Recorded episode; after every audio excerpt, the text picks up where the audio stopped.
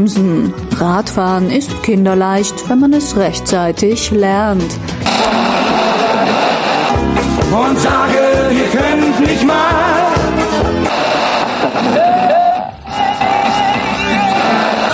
Bicycle, bicycle.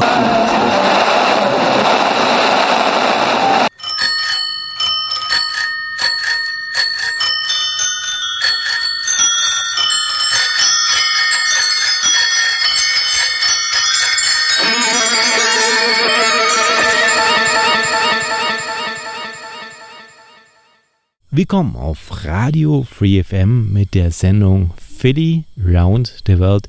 Mit mir Philipp Zei, euer Gastgeber und dem komischen Vogel hier im Hintergrund, der jetzt gerade wegfliegt. Ja, ähm, der hat mich gerade völlig aus dem Konzept gebracht. So, als allererstes mal ein gutes, neues, erfolgreiches Jahr 2020 wünsche ich jedem, der diese Sendung gerade hört und auch dem, der sie nicht gerade hört. Um was geht die Sendung Fidi Around the World? Nun, mein Name ist Philipp Zei. Ich bin 2017 in Deutschland losgefahren und bin über Osteuropa, Asien, Australien, Südamerika jetzt nach Afrika gefahren und hier in Afrika bin ich jetzt auch schon knapp zwei Monate, würde ich sagen, sechs Wochen, sowas ungefähr und bin jetzt von Kapstadt mit dem Fahrrad hier nach Namibia gefahren. Im Augenblick befinde ich mich im Caprivi-Strip. Und was ein Caprivi-Strip ist, darum geht es in der heutigen Sendung. Aber bevor ich die Sendung anfange, wiederhole ich, was in der Sendung von Philly Round the World in der letzten Woche passiert ist. Letztes Mal war meine Weihnachtssendung und letztes Mal habe ich mich in der Wolfies Bay befunden. Äh, Wolfisch Bay, die Walfischbucht. Und das ist in Namibia.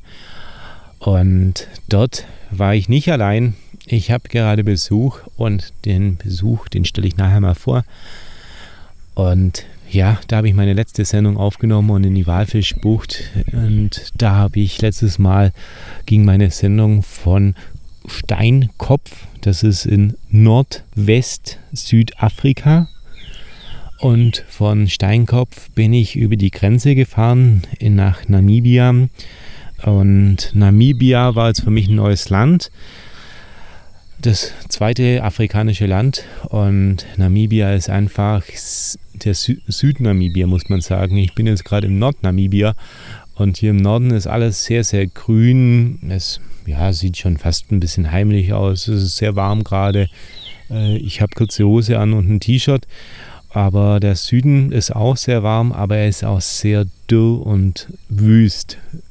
Also das heißt, ähm, das ganze Land dort sind eigentlich ähm, sehr große Distanzen, also ungefähr, ja, im Schnitt würde ich sagen 100, 120 Kilometer von einer Ortschaft zur nächsten. Und die Ortschaften sind eigentlich so, dass es da vielleicht auch manchmal nur eine Tankstelle gibt und das ist dann die Ortschaft. Also es gibt dann schon irgendwie so vier, fünf Häuser drumherum, aber es ist sehr, sehr klein. Und ja, das war für mich jetzt erstmal meine erste Erfahrung Namibia und so habe ich mich jetzt halt durchgeschlagen. Das war jetzt für mich so der größte Rekord, was ich jetzt ähm, gehabt habe an Wasserschleppen auf meinem Fahrrad. Ich habe teilweise mal auf einer Strecke, das war ähm, von Ketmanshoop nach Marienthal, waren das 14 Liter Wasser, die ich auf meinem Fahrrad mitgeschleppt habe und teilweise auch getrunken habe. Also es ist in der Wüste ist es teilweise auch mal richtig heiß tagsüber. Ich habe auch mal einen kleinen Hitzschlag gehabt, ähm, weil es einfach über 40 Grad Hitze war und ich bin noch Fahrrad gefahren und teilweise geht es auch mal gut. Also wenn die Abstände zwischen, da gibt es eigentlich immer wieder so einen kleinen äh, Rastplatz und wenn die Rastplätze alle so 10 Kilometer sind und da mal eine kleine Pause macht, dann geht es eigentlich. Dann kann man da tatsächlich auch in der Hitze Fahrrad fahren. Aber wenn die Abstände eben größer sind, zum Beispiel jetzt in Namibia waren die Abstände auch manchmal eben 20 Kilometer zwischen einem Rastplatz und einem Rastplatz. Und der Rastplatz ist praktisch auch der einzige schattige Ort auf so einer Straße. Und ja, wenn du dann praktisch nur in der prallen Hitze bist Und das wird schlimm auf Dauer. Also man dehydriert und das fühlt sich nicht toll an. Ja, was habe ich erlebt in meiner letzten Episode von Philly Round the World? Ich habe einen schönen Platz gefunden, der hieß der Kiefer Tree Forest. Der war in der Nähe von Kidmanshoop. Und der Kiefer Tree Forest, das waren Köcherbäume. Die sehen eben eine ganz eigene Form. Und da war so ein richtiger Wald mit ganz groß, auch vielen Steinen und es sieht halt einfach unglaublich idyllisch aus. Also war halt unglaublich schön. Und äh, was auch noch da war auf dieser auf diesem Campingplatz war fünf Kilometer weiter gab es noch den Giants Playground. Das waren praktisch eine Steinwüste und da waren überall eben so Steine aufgehäuft. Das ist aber halt ein Naturphänomen. Also es gibt überall aufgehäufte Steine oder teilweise sieht es auch mal so aus wie eine Burgruine, weil äh, die Steine stehen schon alle aufeinander oder haben teilweise richtig abgefahrene Formen, aber es hat halt kein Mensch halt aufgestellt, sondern es ist halt so von der Natur und man hat halt einfach gesagt, ja, das ist der Giants Playground, das ist der Spielplatz der Riesen und die haben da eben diese Steine alle aufeinander gesetzt. Sieht komplett verrückt aus und das war eigentlich so für mich eines der Highlights von meiner letzten Episode. Und ähm, ich habe es mit dem Fahrrad bis nach Marienthal geschafft. Von Marienthal wären es dann nochmal so 250 280 Kilometer noch bis nach Windhoek gewesen. Und mein Besuch ist am 18. Dezember gekommen und das hätte ich dann nicht mehr geschafft bis nach Windhoek und deswegen habe ich von Marienthal habe ich dann mit dem Bus abgekürzt, habe mich auf meinen Besuch gefreut. Ich war noch im, im Radio, war ich sogar noch über einen Kontakt in Windhoek und zwar bei NBC, in der, ja, in der Primetime ähm, zusammen mit einem anderen Deutschen. Wir haben ein schönes Interview gemacht. Es gibt demnächst auch zu hören auf meiner Homepage. Ich habe eine Homepage, man findet die unter Philly, f i l l y goes worldwide oder einfach unter Philly Around the World, also wie der Sendungsname, einfach mal in der Suchmaschine im Internet mal nachschauen und dann findet man das schon. Und dann habe ich meinen Besuch bekommen und mit meinem Besuch haben wir uns zwei Tage lang Windhoek angeschaut. Wir haben eine Stadtführung gemacht. Mit der Stadtführung waren wir in der, in der Christchurch, in der Christuskirche. Wir waren am Parlament, wo ich sagen muss, das Parlament sah richtig cool aus und auch der Garten davor. Wir waren am Museum, im Zentralmuseum von Namibia, waren sogar dann drin. Das war eigentlich cool. Äh, ist ein ganz krass hohes Gebäude und es wurde gesponsert von Nordkorea. Ja, Nordkorea deswegen, weil ähm, Namibia hat 1970 angefangen, eben sich unabhängig von Südafrika zu machen und die haben eigentlich ewig lang Krieg gehabt und äh, weil sie wenig Geld hatten, haben sie sich einfach Parteien in der Welt eben gesucht, ähm, die die unterstützen. Und unter anderem hat Nordkorea Namibia eben unterstützt, teilweise mit Geldbeträgen oder Waffenbeträge. Sogar Kuba hat ähm, Namibia unterstützt und noch ein paar andere Länder. Ich, ähm, ja, auf jeden Fall, das ist ein Stück Geschichte hier in Namibia. Da waren wir drin in dem Museum, aber ja, war interessant, aber im Ganzen, ja, da läufst du halt auch ein bisschen durch. Und dann waren wir noch in der Festung von Windhoek, kann man aber nicht reingehen, die sieht man halt von draußen und das war eigentlich die Stadtführung und war interessant, ja, aber irgendwie hat mich es halt nicht umgehauen. Und von Windhoek sind wir dann eben an die Wolfish Bay gegangen und an der Wolfish Bay haben wir Weihnachten gefeiert. Und was jetzt eben von der Wolfish Bay bis hier zum Caprivi Strip passiert ist und was eben so los war, darum geht es in der heutigen Folge von Philly Round the World. Jetzt machen wir mal Musik und danach geht es weiter. Viel Spaß damit.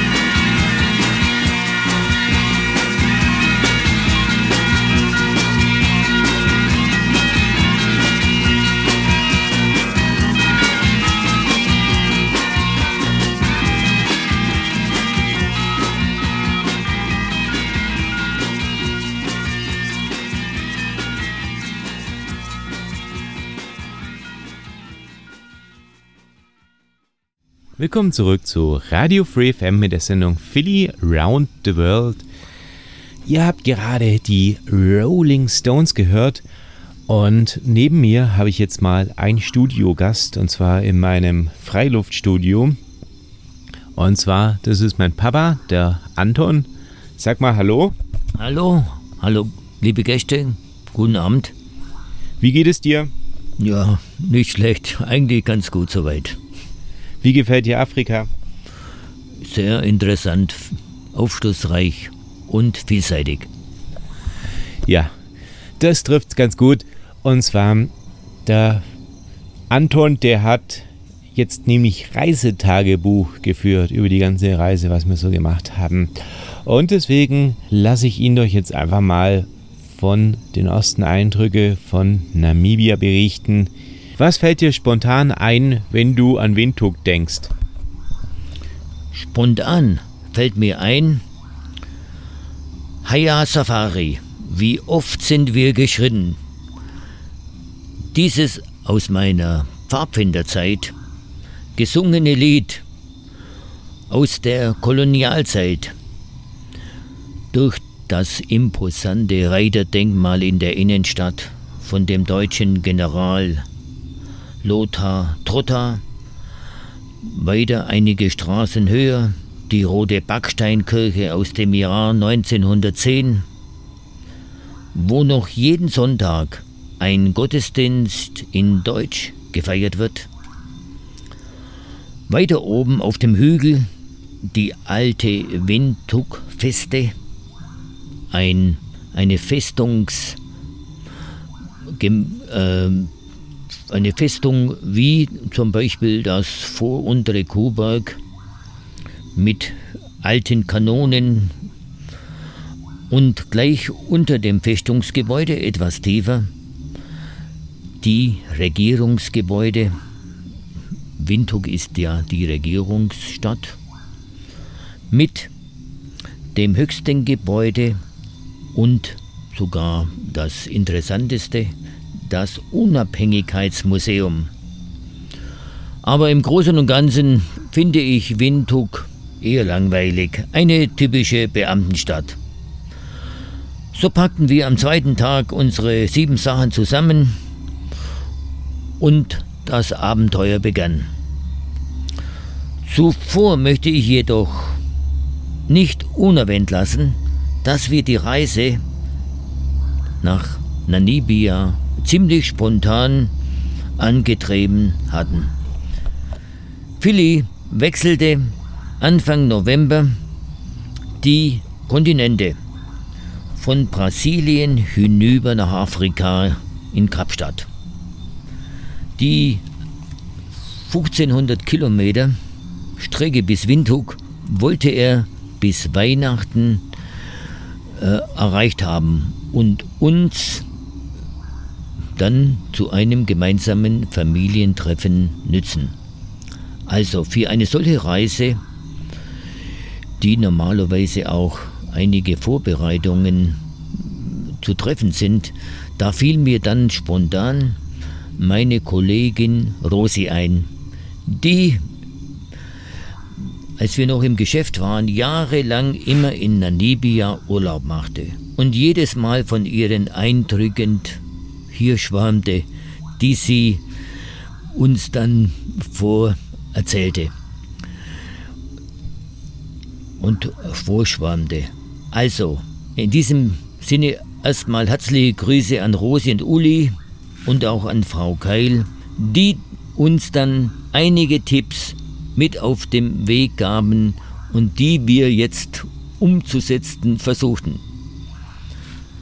Also zurück zu unserer ersten Etappe. Zur Namib-Wüste, wo die größten Sanddünen der Welt sind, ging es. Der Weg dahin führte uns über eine 250 Kilometer lange Schotterpiste. Ankunft war dann am späten Nachmittag. Aber das geht zum Park, das nochmal 60 Kilometer entfernt war. Das schloss in Kürze. Die Auskunft wir können erst am nächsten Tag ab 5 Uhr morgen, ab 6 Uhr, 5 Uhr für die, für die besseren Gesellschaften, die angemeldet sind und die normalen Öffnungszeiten sind ab 6 bis abends wieder um 6. Aber alle Quartiere, die sich am Eingangsbereich befanden, Lodgen und auch Campingplätze, waren total ausgebucht. So standen wir da. Also eine Übernachtung unter Afrikas Sternenhimmel. Empfindlich kalt kann so eine Wüstennacht schon sein. Das hätte ich mir nicht gedacht.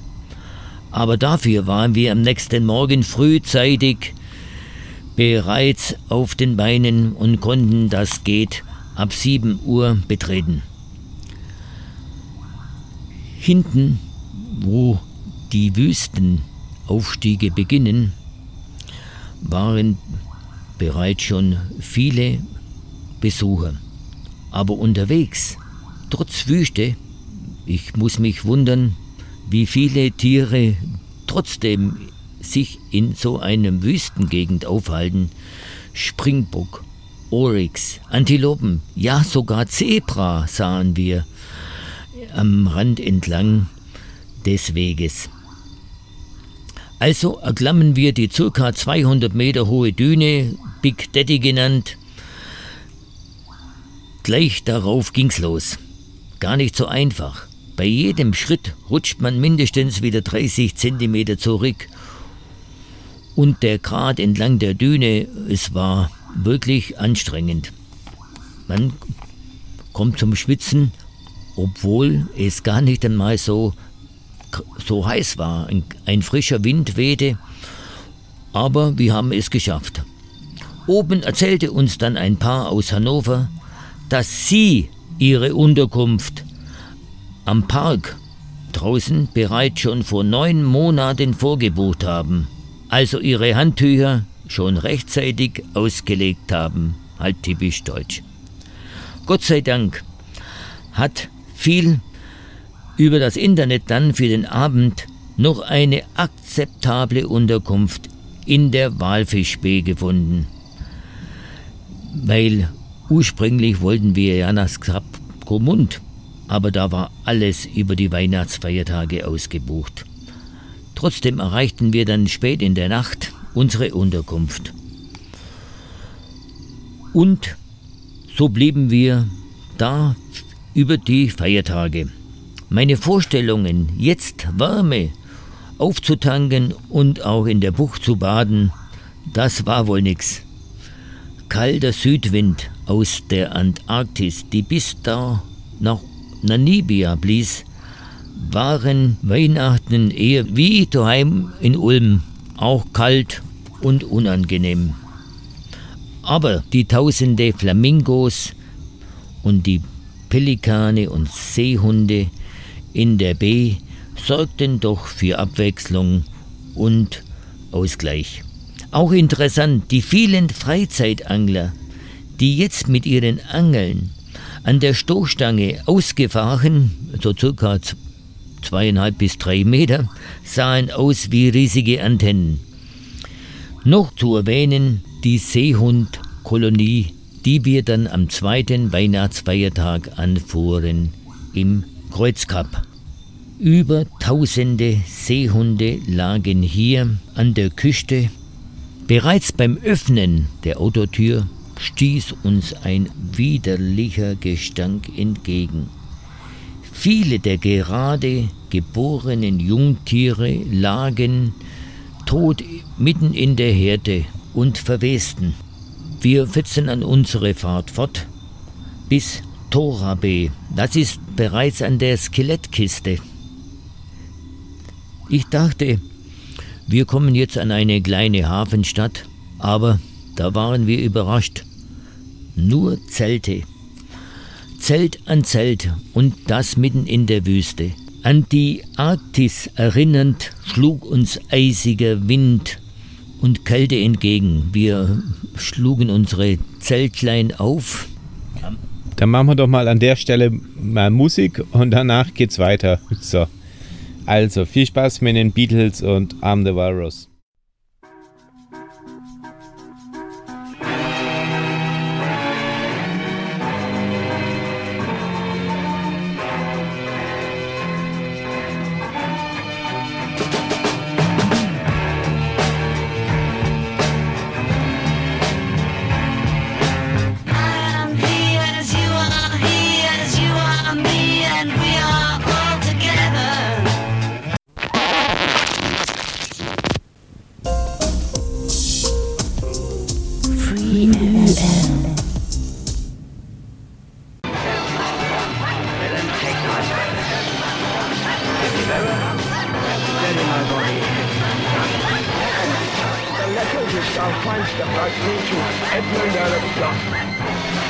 Pokémon eigentlich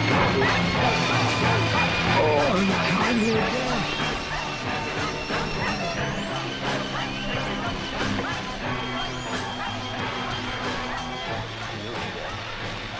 Serviceable villain. Few pierced with a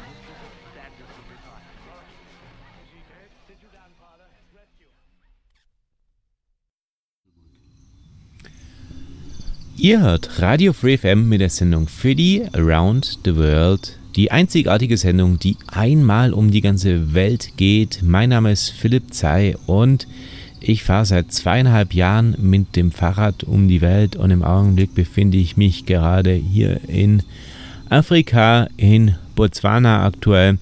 Und neben mir sitzt mein Papa und meine Eltern sind über Weihnachten mich besuchen gekommen. Sie sind am 18. Dezember angekommen in Windhoek, in der Hauptstadt von Namibia. Und wir waren über Sussusfly. Sussusfly ist ein Gebiet in der Namab-Wüste. Und dort gibt es die höchsten Dünen der Welt. Die Namab-Wüste ist auch, glaube ich, sogar die älteste Wüste der Welt. Von dort aus sind wir an die Wolfish Bay und Swakopmund gegangen. Das ist dann praktisch an der afrikanischen Westküste von Namibia und das ist sehr deutsch dort alles. Also sprich die Architektur, aber äh, auch die Sprache. Es gibt noch sehr, es gibt noch sehr viel Kolonialgebäude um 19. Jahrhundert rum und ja, ich würde sagen 90 Prozent spricht Deutsch. Und von dort aus sind wir dann immer weiter die Westküste nach Norden gefahren und zwar zum Kreuzkap, wo eine der größten Seal-Kolonien, also Seehundkolonien der Welt ist. Ich glaube 20.000 Tiere, sowas. Und ja, was man noch erwähnen sollte, ist, ähm, das Kreuzkap hat eigentlich den Namen daher, dass dort auch ein Kreuz ist. Und zwar, ich glaube, um 15, 1600 rum ist ein portugiesischer Seefahrer, hat die ganze afrikanische Küste eben halt entdeckt, erkundet und hat all 500 Kilometer mal ein Kreuz reingeschlagen. Ähm, dieses Kreuz ist, glaube ich, mittlerweile äh, sogar im Museum in Berlin, aber die Deutschen sind auch angekommen und haben dieses Kreuz ersetzt durch ein anderes Kreuz. Und dieses Kreuz kann man heute anschauen. Und eben um dieses Kreuzkap rum ist eben eine Seehundkolonie. Und es ist unglaublich, wie viele Tiere das sind. Und noch unglaublicher ist der Gestank. Ähm, ja, es liegt halt, ist teilweise Verwesungsgestank, teilweise Exkremente und so. Es ist zwar schon schön, die Tiere zu sehen, aber das ist so ein gespaltenes Lächeln und überwältigt sein. Danach sind wir weitergefahren bis in die Skelettküste rein nach Tora Bay und dort haben wir übernachtet und da geht jetzt die Geschichte weiter. Ihr hört gerade die Reisetagebücher von Anton und Philipp. Viel Spaß damit. Ich übergebe das Mikrofon. Also, wir erreichten dann spätabends Tora Bay. Ich dachte, laut Karte, das wäre ein Fischerort, so eben an der Atlantikküste. Aber jetzt tut sich tatsächlich eine riesige Zeltstadt auf. Nur Zelte. Jesus, wir haben wohl, ich habe wohl noch in Windhoek ein kleines Zweimannzeltchen gekauft, in der Absicht, dass ich für alle äh, Sachen gerüstet bin. Philipp hat ja sowieso sein Zelt dabei. Also blieb uns nichts anderes übrig. Es fing schon an zu dämmern. Stellten wir unsere beiden Zeltchen auch im Schatten von anderen Zelten auf. Fest mit den großen Steinen, die wir noch am, am Ufer zusammenkratzten, damit das Zelt nicht umgeblasen wird, äh, verkrochen wir uns in das Zelt.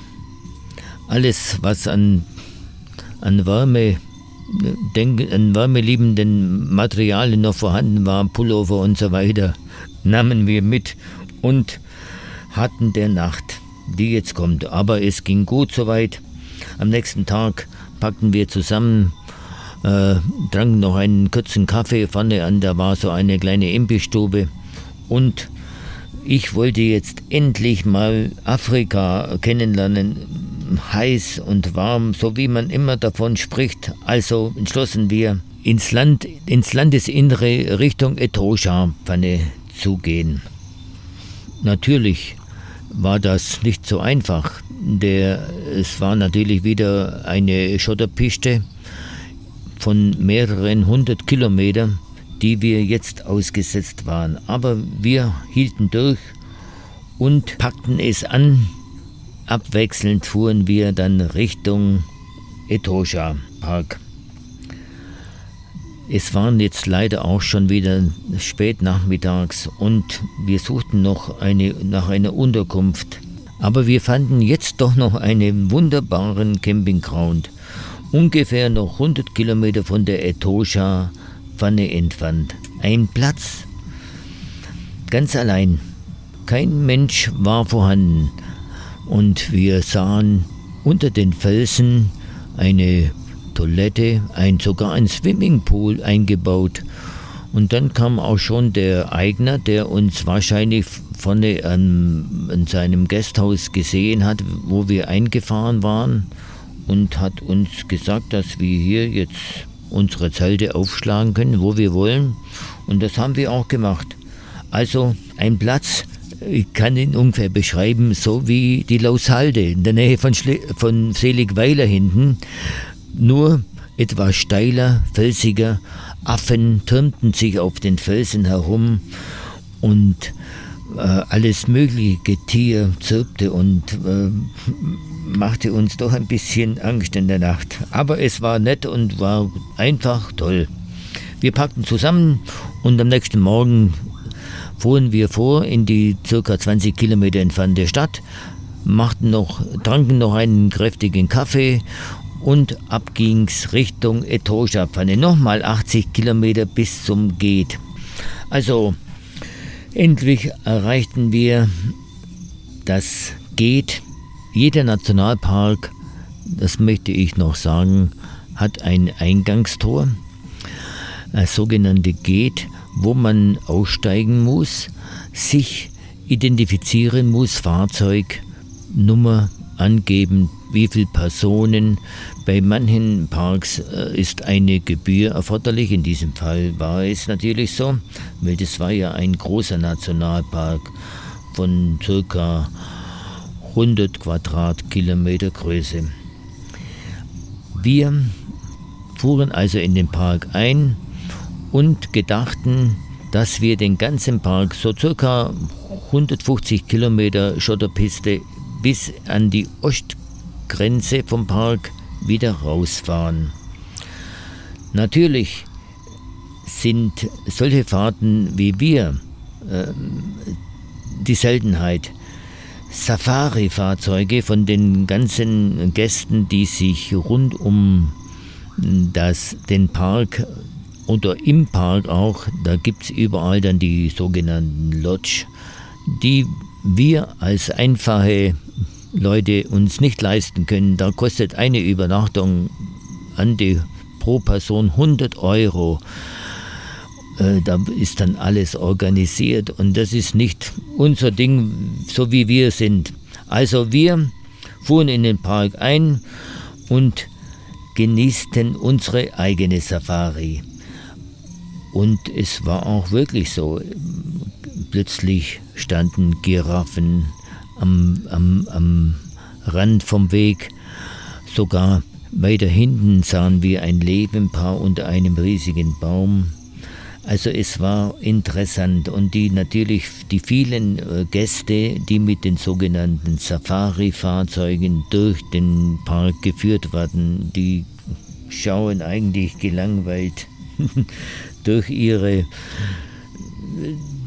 von ihrem Fahrzeug herunter und, und lassen sich da, ich sagte immer, wie im Altersheim durchchauffieren.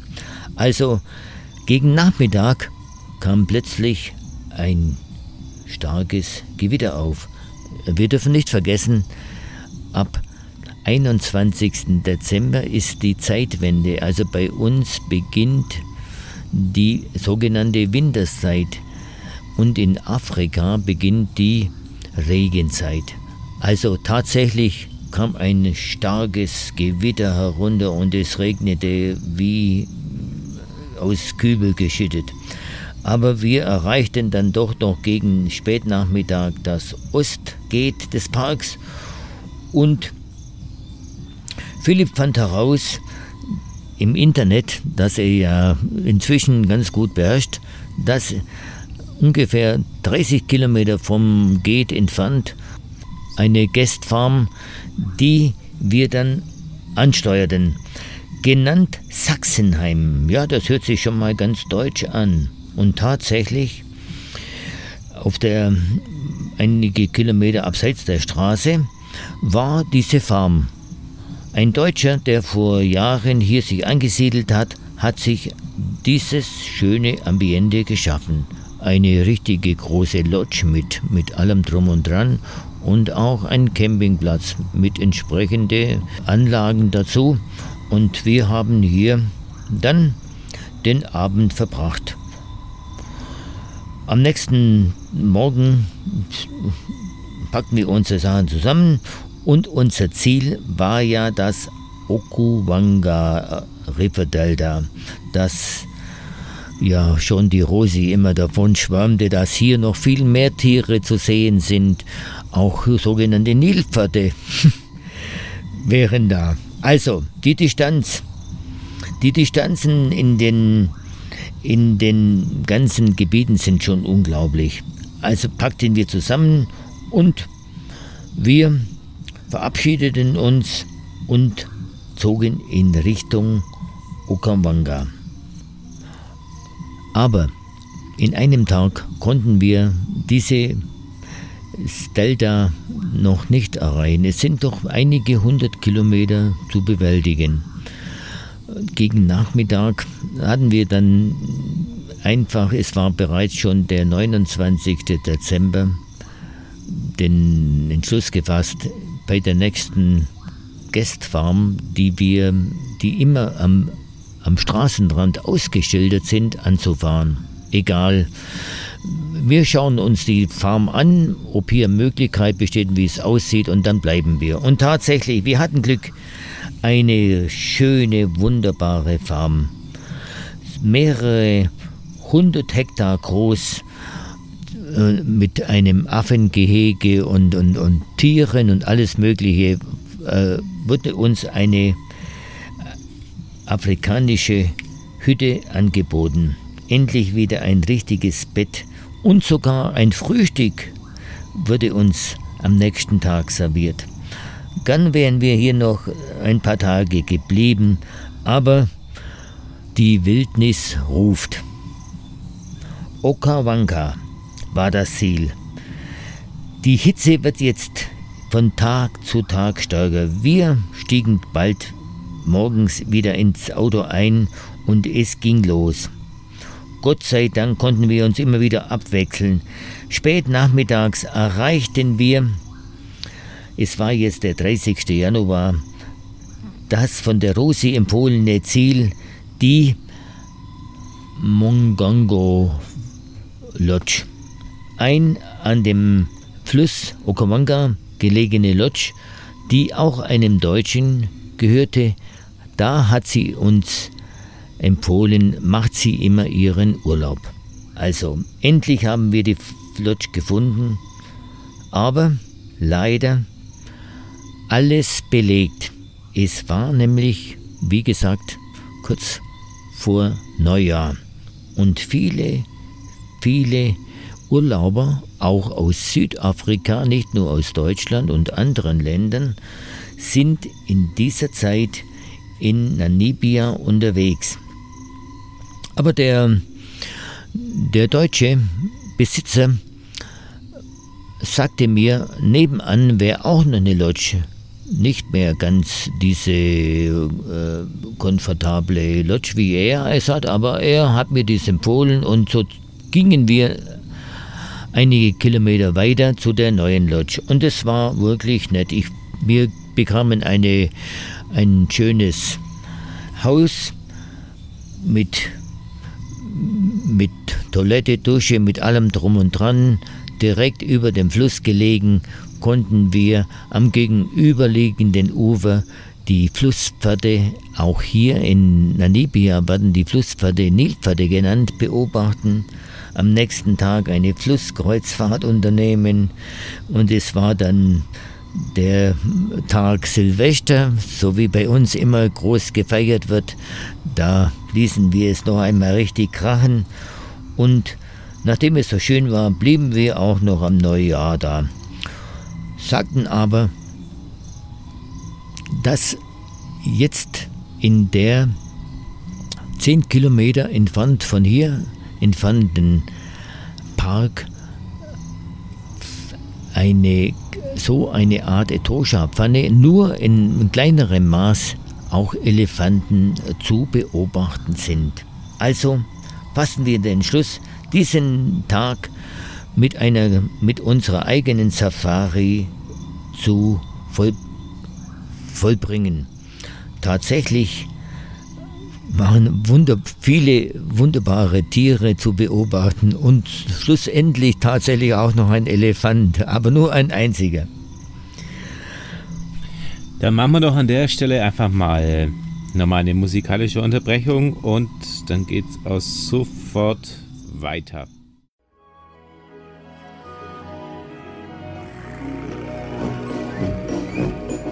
Rechts, zwei, drei, vier, aufgepasst!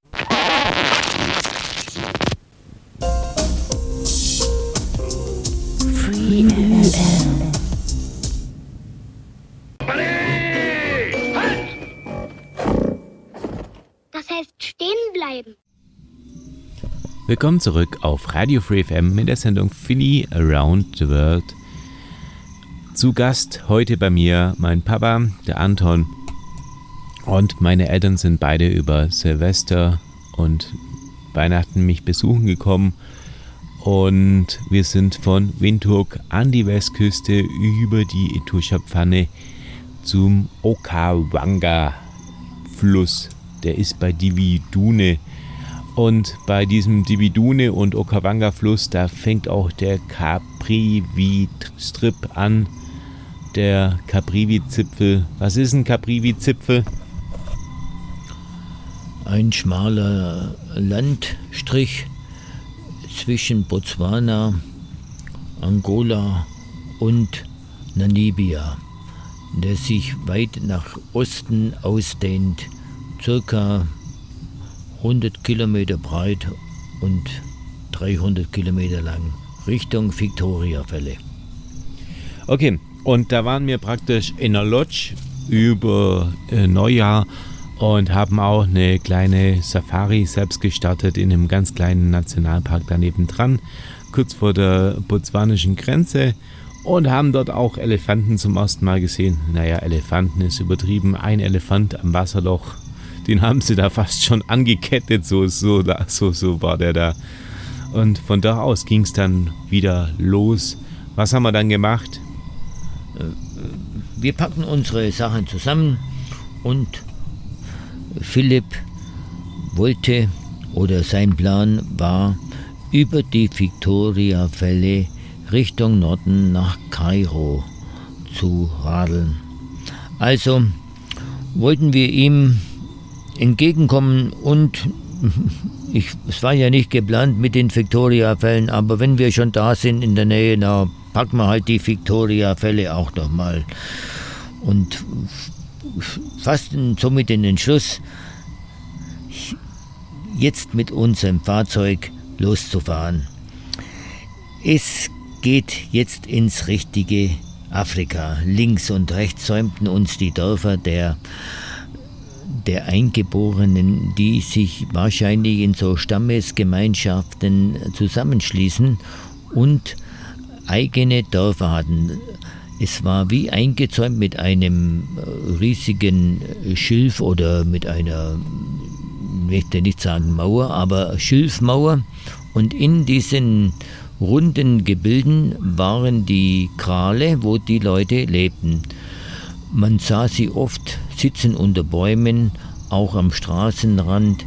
Die Kinder winkten, es war eigentlich richtig freundlich, ursprünglich und für uns eine ganz andere Art, die wir bis jetzt noch nicht erlebt haben. Wir fuhren dann nochmals einige Kilometer bis zum späten Nachmittag.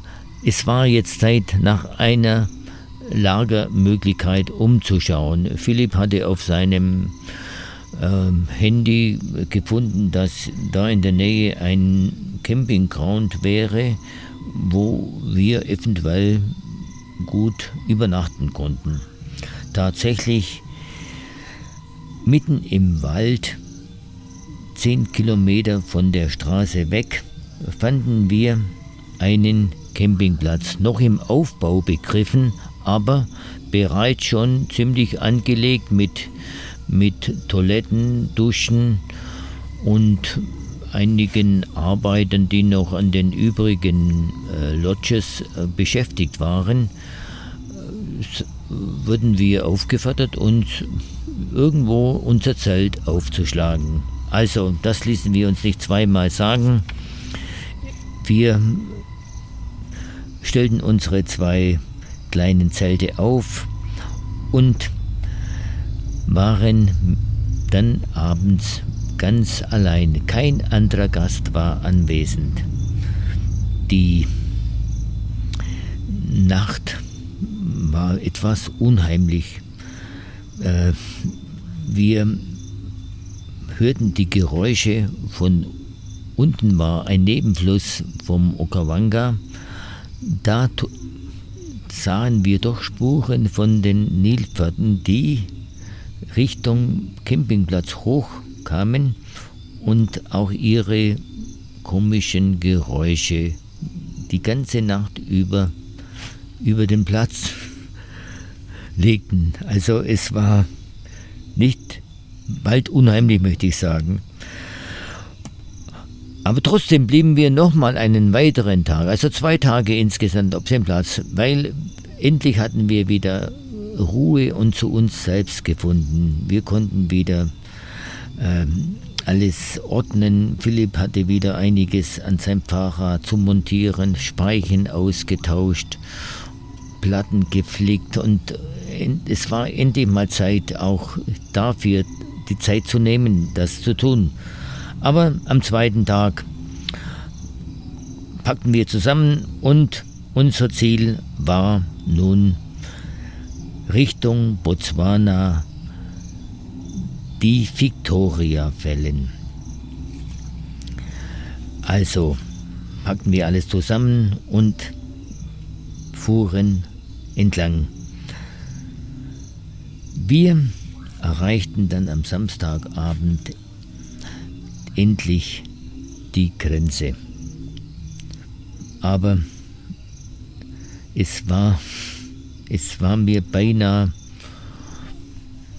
lästig, was hier alles für Formalitäten und für Zollformalitäten auszufüllen sind. Also ich habe mich an die Zeit der DDR erinnert, als wir damals in die DDR fuhren, nur vor der Wende, so ungefähr wurden wir behandelt. Also ich war nahe dran zu sagen, jetzt reicht's mir, jetzt fahre ich zurück, ich verzichte drauf.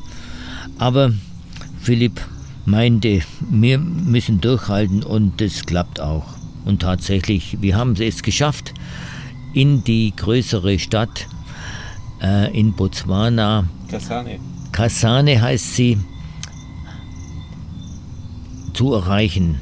In Kasane war natürlich dann auch schon spät Nachmittag, suchten wir wieder einen Platz, wo wir die nächsten Tage bleiben konnten. Wir haben gehört von anderen Gästen vorher, noch am Okawanga, an der Lodge, wo wir waren, dass die Victoria-Fälle von Kavane immerhin noch 100 Kilometer weit weg sind und über Simbabwe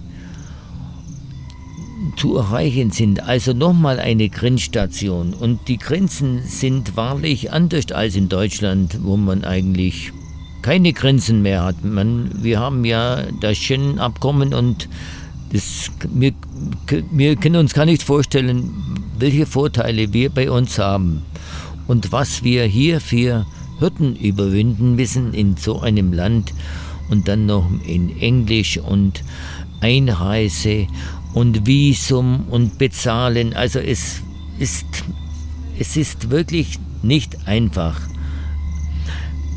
dies anzunehmen. Also Gott sei Dank fanden wir dann in Kasane, einer größeren Stadt in Botswana, eine, an einem Lodge einen, eine, ein Lodgezelt sozusagen, ein Kabinenzelt auf einem schönen Lagerplatz mit Camping, äh, mit Swimmingpool und mit allen anderen Annehmlichkeiten, die ein großer, besserer Campingplatz bietet. Abends noch äh, hatten wir ausge uns ausgedacht, dass wir vielleicht am nächsten Morgen gleich so einen eine Shuttle-Taxi buchen sollten für die Fahrt zu den Wasserfällen. Also, wir fragten an der Rezeption nach und die sagten uns, dass es normalerweise gang und gäbe ist, so ein Taxi, ein Shuttle-Taxi zu buchen, das für ca. 100 Euro uns mitnimmt und die ganze Grenzformalitäten für Simbabwe übernimmt.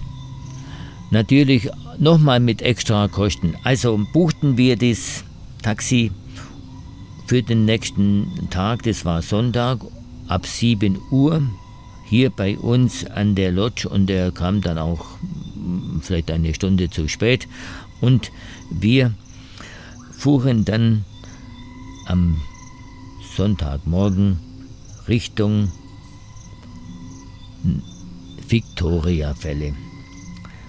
Die Grenzangelegenheiten, Zoll und alles, was da so anfällt, äh, mussten wir wieder natürlich über uns ergehen lassen. Und es ging ca. 100 Kilometer durch ein riesiges Nationalparkgelände. Äh, nach circa einer guten halben Stunde stockte unser Fahrzeug oder die zwei Fahrzeuge schon vor uns weil ein riesiger Elefant den Weg versperrte. Mitten auf der Straße war der Elefantenbulle und ließ kein Auto mehr vorbei. Ähm, langsam wurden die Fahrer auch ungeduldig. Sie legten wieder den, den Rückwärtsgang ein, da der Elefant gefährlich mit den Ohren schlagerte und sich wieder drehte und dann mal links, mal rechts am Weg entlang, äh, also uns regelrecht den, den Weiterweg versperrte. Also, un, also unglaublich. Aber dann traute man sich doch langsam vorbei. Einmal kam er gefährlich auf ein Auto zu und, und wollte es umwerfen, aber der fuhr dann einfach mit Vollgas vorbei. Und so packten wir auch dieses Hindernis und der Elefant drehte ab in den Wald hinein und war eigentlich verschwunden. So erreichten wir dann gegen 9, 10 Uhr die Wasserfälle. In der Zwischenzeit hatte es natürlich angefangen zu regnen. Und als wir ausstiegen, regnete es in Strömen. An den Wasserfällen waren natürlich die Händler, die vor den Wasserfällen schon ihre Ware aufgebaut haben, bestens gewappnet mit Regenumhängen. Und was bleibt einem anders so übrig, gleich einen Regenumhang zu kaufen? Und so ging es ab in den Park wieder mit einer Gebühr von 25 Euro, war fällig und der Park den Park konnten wir dann gemütlich in zwei Stunden umrunden und alle Annehmlichkeiten fotografieren, allerdings im Regen von unten, die Gicht von der Wasserfall von oben vom Himmel, haben wir dann bis um 13 Uhr nachmittags den, die Rückfahrt angetreten, nicht um vorher noch einige Märkte, die ähm, der ganzen Umgebung aufgebaut sind, abzufahren. Wahrscheinlich werden die Fahrer dann auch ein bisschen belohnt, wenn sie da halten. Und so haben wir doch noch die Victoria-Wasserfälle besucht. Allerdings waren wir patschnass. Alles dies ist Afrika. Vieles, möchte ich sagen, haben wir jetzt bis jetzt von Afrika gelernt. Vieles, warum alles so langsam und so, so furchtbar schwerfällig geht. Der Einkauf im Supermarkt, für uns Deutschen habe ich mir mal gedacht, nicht vorstellbar. Jeder Semmel wird extra eingepackt, ausgezeichnet. Schlangen vor der Kasse bis zu einer Stunde. Wir können es uns kaum vorstellen. Aber auch möchte ich doch sagen, um es abzurunden, vieles an Stress was wir haben, könnten wir vermeiden, wenn wir von Afrika etwas annehmen. Afrika von uns etwas übernehmen. Wenn ich denke, jedes Teil wird in Plastiktüten verpackt. Alles dauert ewig und lange.